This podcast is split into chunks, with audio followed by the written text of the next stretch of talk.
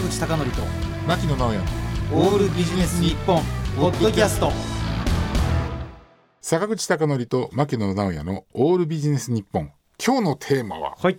甥っ子からのきつい質問。おお質問自体がきつかった。きつかった、はい。私の甥っ子がですね、はい。今年の4月に就職をしましたはいはい先月。先月先月、就職をしましてですね、でその就職するからじゃあお祝いしてあげるよって言って3月に食事に行ったんですけど、はい。まあそのね食事の場でですねえあのこんな質問を受けたんですよえね。職場の不倫経験違う違う違う違う。違うはい。あのね、あの、うん。どんな状況に陥ったら不倫ですかやっぱり？違います。あ違いますか？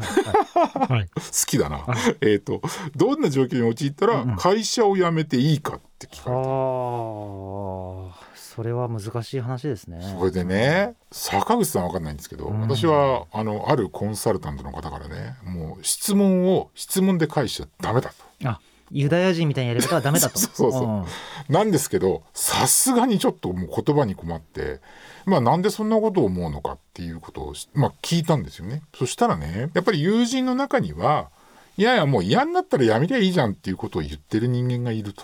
うんでまあそうかなと思いつつでもせっかくまあその、まあ、入った会社にですねそんなに簡単に辞めていいのかなっていうところでその迷ってるみたいな。う。ん。でやっぱりまあいろいろそれでまあ話をしてみたら、まあ、やっぱりその不安もあるじゃないですか、うん。当然その今まで学生でねお金払っていろんなとこに行ってたのは今度お金取りに行くわけだから。だからそういう不安もあるのかなと思ってですね。でいろいろ話しながらちょっと思ったのがですね、これ本当にあの言葉としてはもうありがちなんですけど私が送った言葉がですね石の上にも3年と言ってしまったんですよね。うんうんうんでこれは私が実際に社会人になった、えーなってはった会社の入社式のその時に社長当時の社長さんが言ってくれた言葉でへえ3年我慢しなさいと。っていうふうに言われたんですけど私ねこれこのね石の上にも3年って結構その職場にはね結構私なんていうのかな、うん。該当するというか、うん。っていうのは最初の1年って一生懸命やるだけじゃないですか。うん。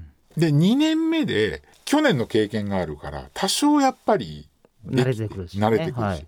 で3年目でまあ早ければね自分で考えてこういろいろできるようになるんじゃないかな、うん。だから主体的に仕事できるのにやっぱり丸3年かかるんじゃないかなっていうのをちょっと私思っていてですね、うん。ででこの実感っていうのは自分自身もそうだし私もこう仕事変わったりしてるんですけどそれでやっぱり3年っていうのがあるしあとその管理職としてやっぱりこう後輩社員を見ていく中でも私ね一つすごく後悔してることがあって、はい。会社でその中途採用の社員の方をこう採用するときに、あのーなんかね若いうちからこうジョブホップっていうんですか？こういろいろ会社変わる人っていうのを見てきたんですけど3年続いてないんですよ。うん3年続けなきゃいけないと思ってる、うん。でも3年続いてないからどうしようかなと思ったんだけど、まあ、採用してみたらやっぱり、まあ、続かなかったっていうことが、ちなみにどれくらいでした？